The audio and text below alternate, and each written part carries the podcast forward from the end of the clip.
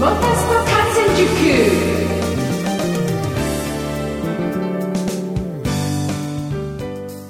月29日夜9時になりました。皆さんこんばんは。喋れるモータースポーツジャーナリストのカズ小林です。いや、9月もう最後の放送となりまして、今年もあと3ヶ月ですよ。早いですね。怖いですね。いや、金木犀のね、香りも、こうず、ずいぶん強くなってきたなという感じではあるんですが、やっぱ秋かなと。ね、美味しいものが、こういっぱい出てきています。しかしですね、年々これ、あの、代謝っていうのがね、落ちてきてますから、もうこれ毎年あの、同じ分を食べちゃうと、やっぱやばいことになってしまいますよ、そこのあなた。それも怖いんですけどね。いや、でも、秋は美味しいもの本当にいっぱいありますね。はい。まあまあ、ほどほどにというところで。さあ、いよいよ、来週に迫ってきましたよ。F1 が鈴鹿にやってきます。ね、今週開催されているマレーシアグランプリが終わるとですね、F1 マシンはもう直ちに飛行機に積み込まれまして、中部国際空港までパーンと空輸されてくるということですよね。で、マシンは通関後ですね、ピットのガレージ内ですぐ組み立てられまして、もう来週のえー木曜日、皆さんが行かれる木曜日に、はですね、もうピットウォークの時にはもうほぼマシンもですね、組み上がっていて、いや、早いな、さすが F1 システマチックなね、F1 サーカスの完璧なお仕事っていうのがやっぱりそこにあるんですけれどもね、もう逆に終わったら即撤収という、これがまた早いんですね、F1 サーカス。僕たちがあの日曜日鈴鹿サーキットを、まあ、出る頃大体どうでしょうね、まあ、8時頃には出るんですけどももうすでに半分ぐらいはもうコンテナに積み込まれていますからねいや早いですよ、まあ、ただ今回はあの次戦のアメリカグランプリまで1周中が空きますからちょっと余裕はあるのかなと思いますけれどもまあ、いずれにしてもね、この集団はすごいです。さあ、えー、最近の直近のその F1 の話題として、情報としてはですね、えーインディ500で、まあ、今年日本人初優勝を飾った佐藤拓磨選手が、えー1996年ワールドチャンピオンであるデイモン・ヒル氏とおー共にですね来場が決定したというところで、えー佐藤拓磨選手は1967年、えーイタリアグランプリにおいて、えー故ジョン・サーティスのドライブでホンダが、まあ、F1 で2勝目をもたらしたホンダ RA300 のデモンストレーション走行を行ったりですね、まあ、各種トークショーにも出演する予定ということで、まあ、佐藤拓磨選手来てくれます。で、えーもう一人のそのデーモン・ヒル氏はですね、まあ、デーモン・ヒル氏自身がもう非常に楽しみにしているという、まあ、ウィリアムズ FW11F1 ですよ。このデモンストレーション走行も行うと。で、また F1 ステージ前夜祭などにもトークショーで出演するということですから、まあ今年のゲストもね、いや、ますますパワーアップしてきているぞというところですね。さあ、そんなウィリアムズですけれども、今年40周年を迎えまして、えーそのウィリアムズ F1 チームの記念イベントも鈴鹿サーキットで開催されます。えー1966年にチームとして F3、F2 を経て、まあ、F1 にも参戦したあフランク・ウィリアムズが新たにウィリアムズグランプリエンジニアリングを1977年にまあ設立しまして F1 に参戦すると、まあ、以来9回のコンストラクターズチャンピオンを取ったりですね7回のドライバーズチャンピオンも獲得しているというですね、まあ、フェラーリ、マクラーレンと並ぶ名門チームとして君臨してきたわけなんですけれども1987年にはホンダ V6 のターボエンジンを搭載するウィリアムズ FW11B を狩るネルソン・ピケとナイジェル・マンセルの、まあ、熾烈なチャンピオン争いが F1 初開催となったこの鈴鹿サーキットで決着するとかですね。まあとにかく日本のファンにも馴染みが深いこのウィリアムズ、名門チームの栄光の歴史を飾ったですね。マシンが並ぶ姿にあの時のあのシーンが蘇ってくるんじゃないかなと。いうことで、まあ、展示とですね、デモンストレーション走行が行われる予定に、まあ、車によっては走ってくれるよというやつもあるということですからね。えー、そんなあ展示のマシン、走行するマシンの詳細は F1 日本グランプリの公式ページをチェックしてくださいね。さあ、えー、でですね、ちょっとマニアックなトークショーもこの F1 グランプリでは、日本日本グランプリでは組まれていまして、えー、フォーミュラー1会長兼 CEO のチェイス・ケアリー氏、えー、フォーミュラー1のモータースポーツ担当マネジメントディレクターであるロス・ブラウン氏による新体制となった、まあ、フォーミュラー1を目指す姿将来についてのトークショーが行われる予定とちょっとねレアでしょこれねえー、リバティメディアっていうところなんです。これのトップであるチェイス・ケアリー氏っていうのはですね、アメリカ出身で、まあ考え方がやっぱりアメリカンです。ちょっとやっぱりその辺はバーニーさんとは、えー、違った考えの持ち主であるのかなということで、えー、例えばですね、規制はあるものの、えー、動画を、F1 の動画をソーシャルメディアに使ってもいいよとかですね、え以前にもちょこっと話したんですけど、元 F1 ドライバーには、今まではパスっていうのがですねすぐ発行されなかったんですけれどもチェイスケアリーに変わりまして発行する代わりに、まあ、インタビューとかね積極的に受けてほしいというようなですねまあちょっと変わってきているというねそんなところなんです。そんなまああ変わってきている F1 の、まあ、さらなる今後の話展開が聞けるということですからね。本当僕も聞きたいですしえー、放送にもぜひ使いたいなと思っているんですけれども。さあそんなあショーの日時などはまだ決まっていませんが F1 日本グランプリのですねページで、えー、随時発表されるということですからね。ちょっとマニアックですけど面白そうでしょ？ぜひ皆さんもステージの方へ、えー、見に行ってください。さあ他にもまだまだいっぱいイベントが行われますんでね皆さんスケジュールこう立ててね置いてくださいね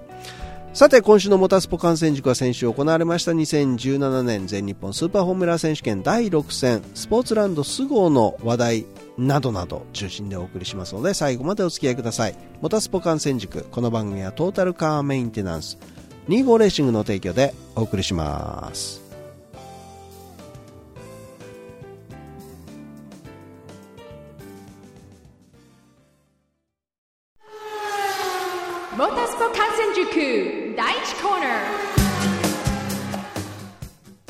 さて、まずは全日本スーパーフォーミュラー選手権第6戦スポーツランド菅生の話題からです。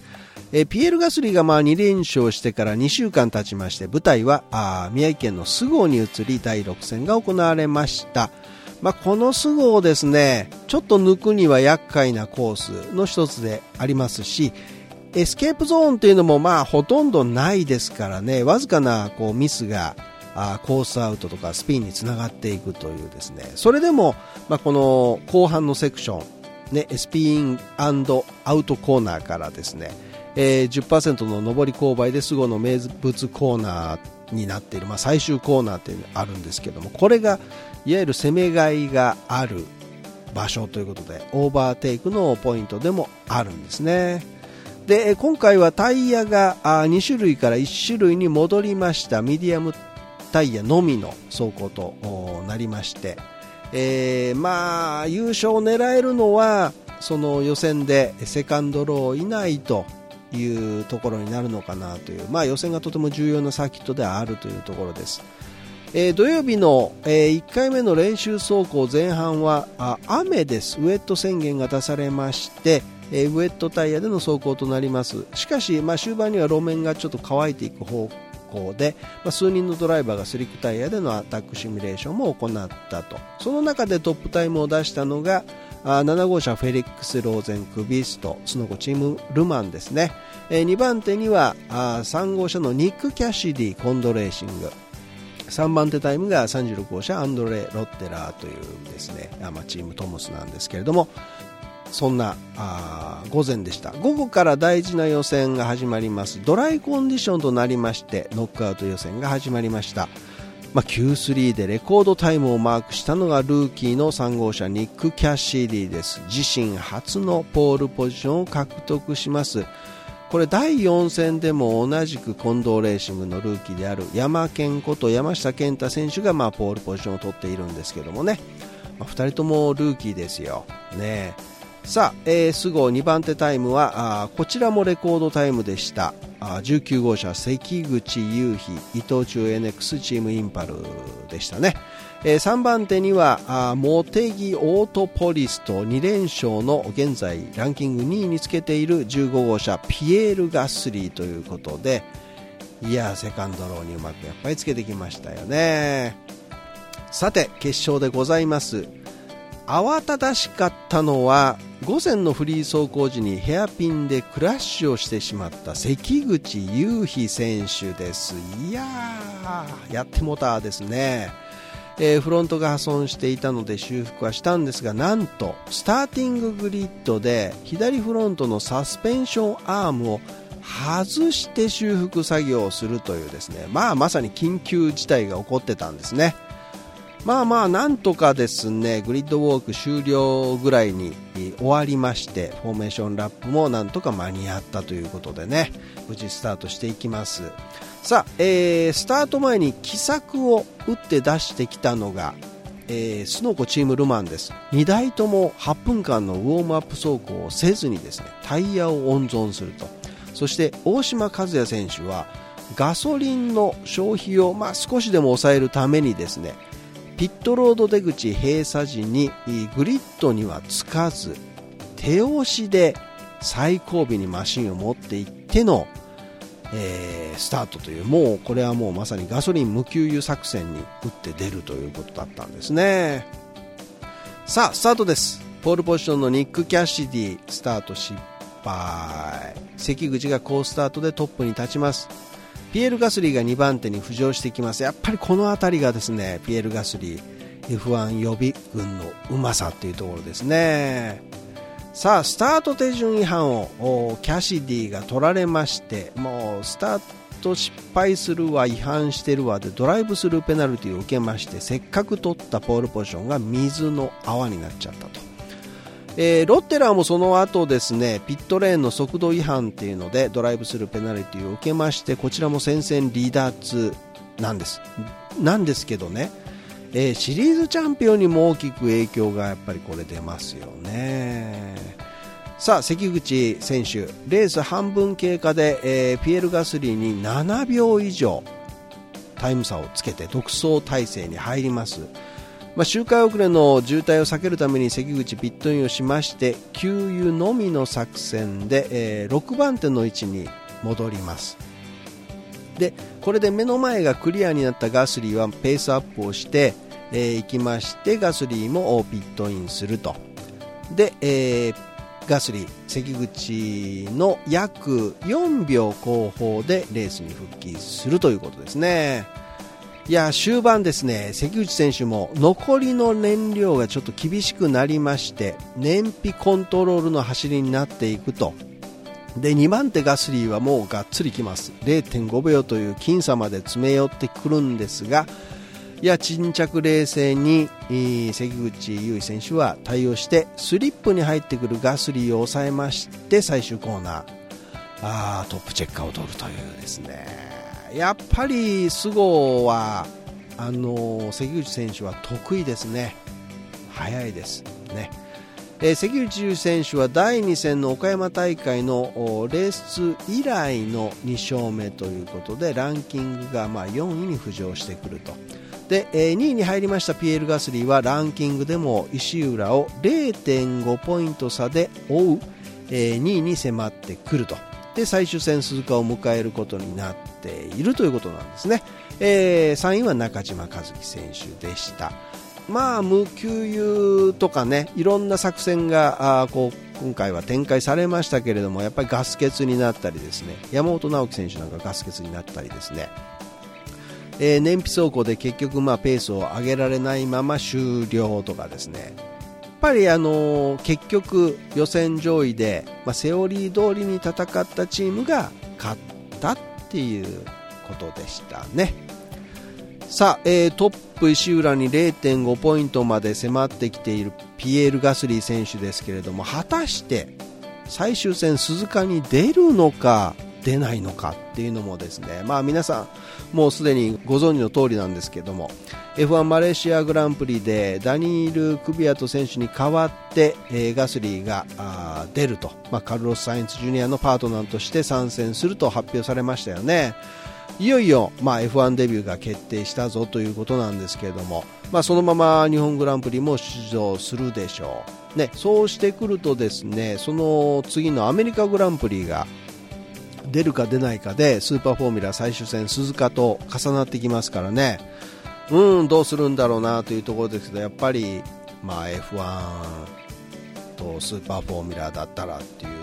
天秤はね難しいところですけど。えー、トロロッソはレッドブルのためにジュニアチームから F1 に上げるために作られた組織。これは次のチャンスとなると、えー、代表のフランツ・トスト氏も言っているようにですね、まあ、ガスリにとってみれば最高最大のチャンスですから。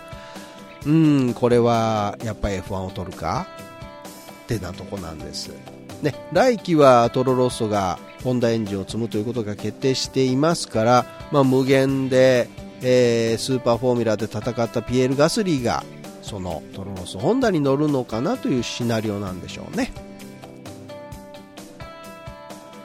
はい聴いていただいた曲は今千里さんの曲で「ねんぷたねぶた」でした。いや先週青森のあの話題でね時間がちょっと足りずにかけることができなかったんですよね。えー、で今週お届けしました。本当ねもう1年に1回しかかけられなくってごめんねなんですけれども。東北を中心に活動されていて、まあ、先日の青森のイベントでもスペシャルライブを見せてくれたんですけれどもいい声でしょう。青森の歌姫です、はい。えー、モタスポ観戦塾のページに、えー、Amazon の CD 販売のリンクもありますんでね、えー、今千里さん気になった方はぜひチェックしてみてください。さて先週の放送でちょこっとお伝えしました佐藤拓磨選手の移籍の話なんですけれども、えー、2018年はレイホールレターマンラニガンレーシングで走ることになった佐藤拓磨選手なんですが、まあ、普通はですよこんな移籍はありえない話なんです。インディ500のウィナーがそのシーズン限りで勝ったチームから出るなんてことはですね普通考えられないことなんですけれどもえー、アンドレッティオートスポーツのマイケル・アンドレッティは一体何を考えているんだろうなと思いますよね。いやこれ実はですねエンジンの問題なんですね、えー、マイケル・アンドレッティ来シーズンはエンジンをホンダからシボレーにスイッチしたいと。いうことでシボレーと交渉していたんですね。もうホンダっ子の佐藤拓磨選手もちろんシボレーエンジンに乗るわけにはいかないのでえー、早々にレイホール・レターマン・ラニガン・レーシングと契約を交わしてしまったと。ところがその後アンドレッティオートスポーツはホンダと再契約を決定すると。いやいやいやいやもうそれは遅いでしょっていう話ですよね、えー、マイケルも拓磨になんとか残ってほしいと説得しますけれども佐藤拓磨選手すでに契約済みということですからもう時すでに遅しですよね。えマイケル・アンドレッティが絞れエンジンに変えるなんてことを考えていなければですねもちろん佐藤拓磨選手もチームに乗り残りたかったに違いないわけですからね。インディーで優勝したチームですからね。ああですよ、はい。えー、気になるレイホール・レターマン・ラニガン・レーシングですけれども現在はボビー・レイホールの息子であるグレアム・レイホールが、まあ、一大体制で、えー、走ってきました。で2018年来年は資金を調達しまして佐藤拓磨選手を起用するということで2大体制になると。で2017年グレアムは2勝しましてチャンピオンシップでは6位ということで終わっています、まあ、ホンダエンジンの中にあっては2位ということですからね。えー、2018年シーズンはあインディーカーは全員が同じ新型のエアロキットを使用するという、まあ、ある意味ワンメイクになりますからね、えー、これまでの佐藤拓磨選手の、まあ、マシンの開発能力とかですねコミュニケーション能力を考えればもうチャンスは十分にあるのかなと、まあ、あとはあとはホンダに勝てるエンジンを供給してもらえるように望みます。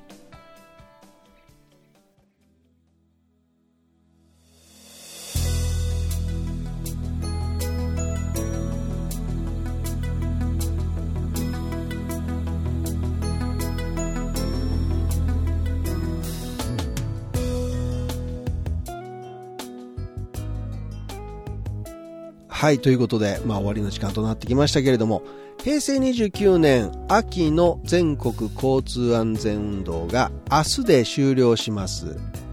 まあ一言二言なんですけども、明日で終了してしまいますんでね。えー、飲酒運転の根絶とかっていうのも入ってまして、まあ、そもそもですね、酒気帯びとか飲酒運転とかを分けてるっていうのはおかしくないですかね。これ何なんですかね？飲んだ量が少ないからちょっと負けてあげる的な？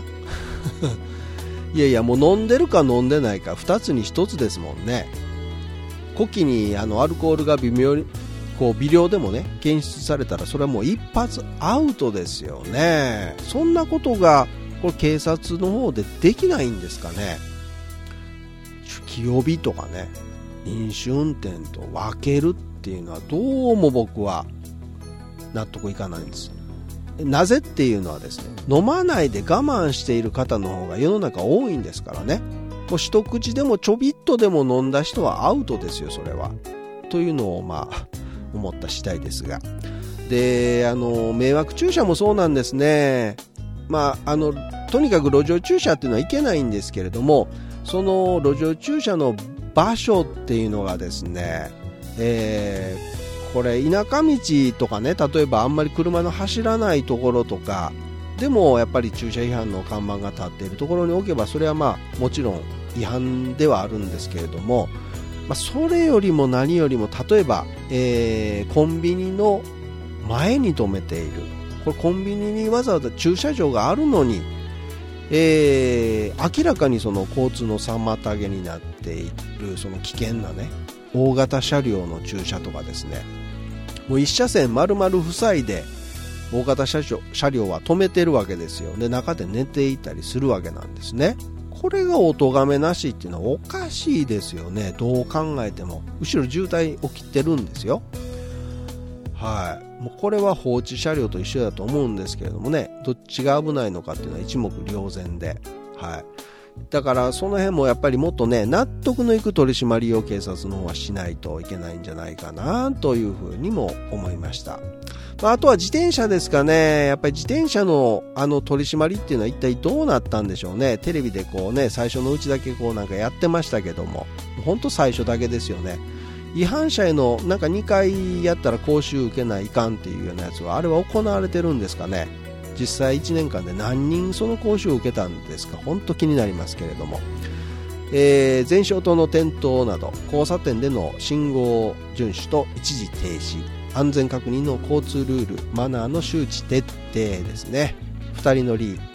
平身飲酒運転の禁止の徹底と傘差しスマートフォンなど使用イヤホン使用などの危険性の周知徹底っていうですね。全然守れてませんがなっていう話ですね。皆さんも車運転されてたりとか歩いてたらよく、えそんな光景見に目にすると思うんですけどね、駐輪場の前で待ってたらすぐ分かりますよね。取り締まりしようと思ったらもう駐輪場の前で警官立ってたら一発ですけどそんなこともしないというですね。